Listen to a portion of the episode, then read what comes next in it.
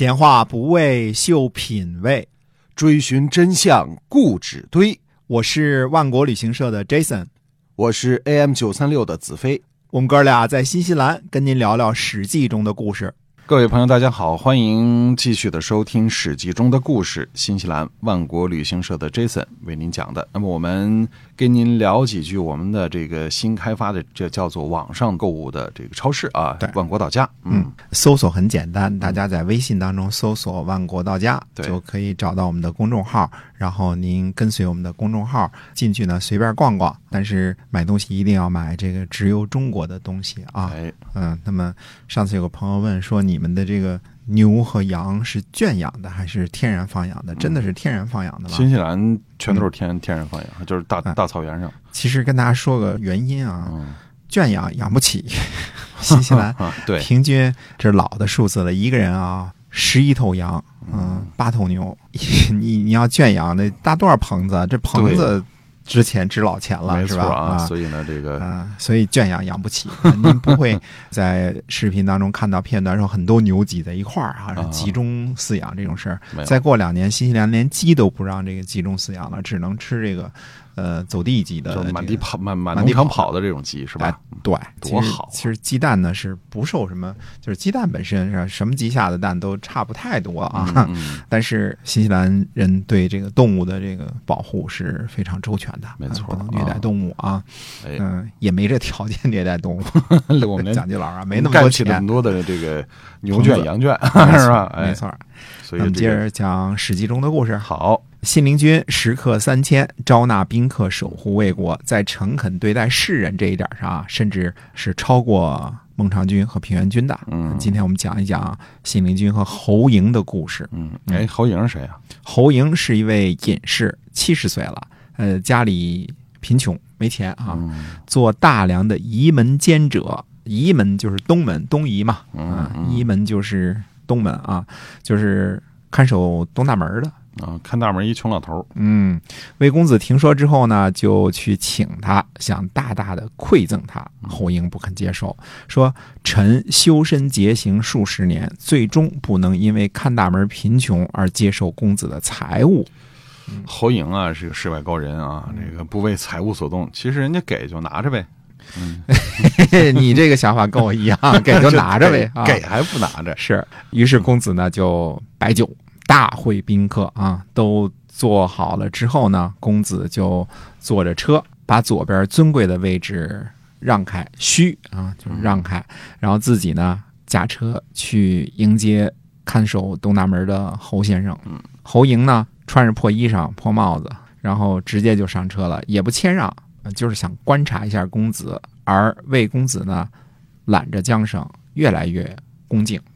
所以侯颖是在观察公子是否真的是很礼贤下士，是吧？对了，嗯侯嬴呢又对公子说：“说臣呐有个朋友叫朱亥，在闹市的屠宰市场，希望您的车呀绕个圈走那边。”那公子呢就把车就赶到闹市去了。所以看来魏无忌是真心想要结交侯颖啊，出点难题呢他也不在乎。哎，侯嬴到了这个闹市的屠宰行啊，就下车去找他朋友，长久的站在那儿跟朱亥聊天儿，俩人聊开大天儿了啊。同时呢，用眼睛的余光啊观察公子，发现公子的面色呢更加和缓。那个时候呢，魏国的这个将相、大臣、贵胄什么宗室啊，嗯那么叫宾客满堂，都等着公子那儿开席呢。啊，市场上的人呢，就都看着公子手里拿着缰绳在那儿等着。那么从属的人呢，都在那儿骂侯赢。啊，这个大梁闹事的这屠宰行，这味儿估计也好不到哪儿去，肚嗯子。宾客们肚子咕咕叫，好酒好肉又吃不上，他不骂人才怪呢。哎，是。那么侯嬴呢，呃，观察公子呢，始终面色不变。那面色不变，人呐是镇定的一个表现。就是嗯有的时候你说没说是一回事儿，脸色变了，其实就能知道了。始终面色不变，表示公子呢始终很谦和。没错，就告别了朋友，然后到了信陵君的家里呢，公子就引侯嬴上座，嗯，跟宾客呢盛赞侯嬴，嗯，侯嬴是个好人，嗯，宾客呢都很吃惊。那么酒酣，公子起立为侯嬴祝寿，那祝您万寿无疆啊，福如东海之类的啊。嗯侯嬴呢对公子说呢，说今天我侯嬴为公子做的足够了吧？我侯嬴乃是一个看管仪门的，而公子呢亲自驾着车，在众人广座之中亲自迎接侯嬴，路上呢就不应该去别处了，而公子呢还是绕道去了。可是侯赢呢，想要成就公子的名声，所以让公子的车骑呢在闹市之中站立等待。我去看望我的朋友，公子呢越发恭敬。市场上的人呢都会认为侯赢是小人，而公子是敦厚的人，能够礼贤下士。那么酒宴结束之后呢，侯莹就成了魏公子无忌的座上宾。嗯，哎侯莹这套说辞不错啊，下回我也学学，嗯，对，我是为了你啊。人人家会聊天啊。啊，侯莹对公子说呢，说我这朋友啊，就搞屠宰这朱亥呀、嗯是个大闲人，合着就是屠宰的活儿不多，他老闲着，所以是大闲人是吗？是个大大贤良的人啊，跟活儿多活少没关系、啊，不是闲的，不是闲的人。啊。那么侯嬴说呢，说此人贤能，大家都不知道，所以呢，在屠宰行隐居。嗯，下次去了屠宰行，小心啊，都是这个朱亥呀，什么这、啊这种人啊。就是闲着的人，你就得你小心点儿。哎，等到到时候我们讲楚汉相争的时候，还有一个屠宰行的闲人呢，嗯樊哙、樊哙啊嗯，都是大英雄啊。对的，呃，所以这个信陵君呢就去请他啊，对吧？嗯请请客吃饭送钱啊。哎，那朱亥呢也不回谢，嗯，反正请就请，给就给啊。这是拿着那个，这跟咱俩一样啊，啊给就拿着啊。，那么公子呢怪之，就觉得这个人很奇怪。奇怪啊，嗯哎，所以这信陵君他招揽了三千宾客，都是各种有本事的人，那跟孟尝君是一样的啊。哎，对了，那么有一次呢，信陵君正在与魏安喜王啊赌博呢，玩呢，嗯嗯，然后忽然呢，北边传来烽火，说赵国的军队来入寇了，都快到边界了。嗯，魏王呢就表示说不玩了，哦嗯，这赌博着什么急啊，是吧对？想要召集大臣来谋划。这个信陵君就阻止说：“说赵王啊，只是出来打猎，不是来入寇，咱还是接着玩吧。嗯嗯赌的挺好啊。啊，魏安喜王呢就恐惧，心思都不在玩上了嘛。嗯，过了一会儿呢，北边又传来消息说赵王呢只是来打猎，不是来侵略。那魏王就大惊，就问魏公子说：“您是怎么知道的啊？”信陵君呢就回答说：“臣的宾客当中啊，有人能够知道赵王最机密的事情的人啊。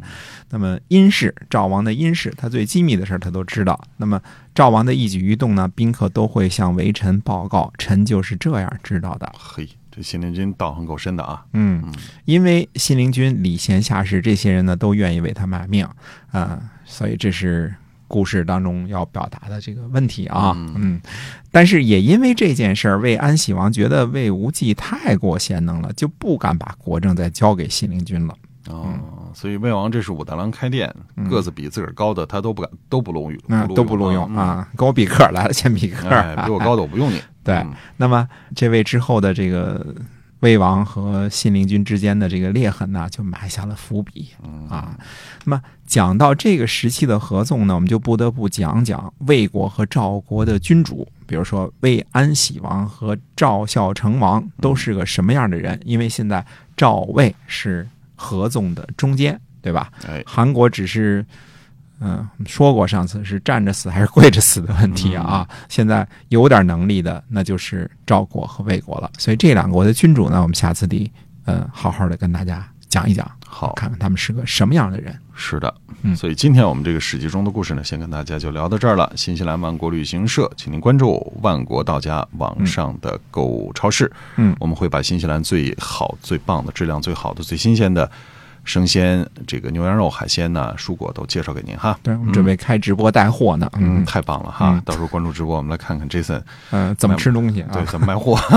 好，好的那，我们在下期节目欢迎您继续的收听《史记》中的故事，再会。再会。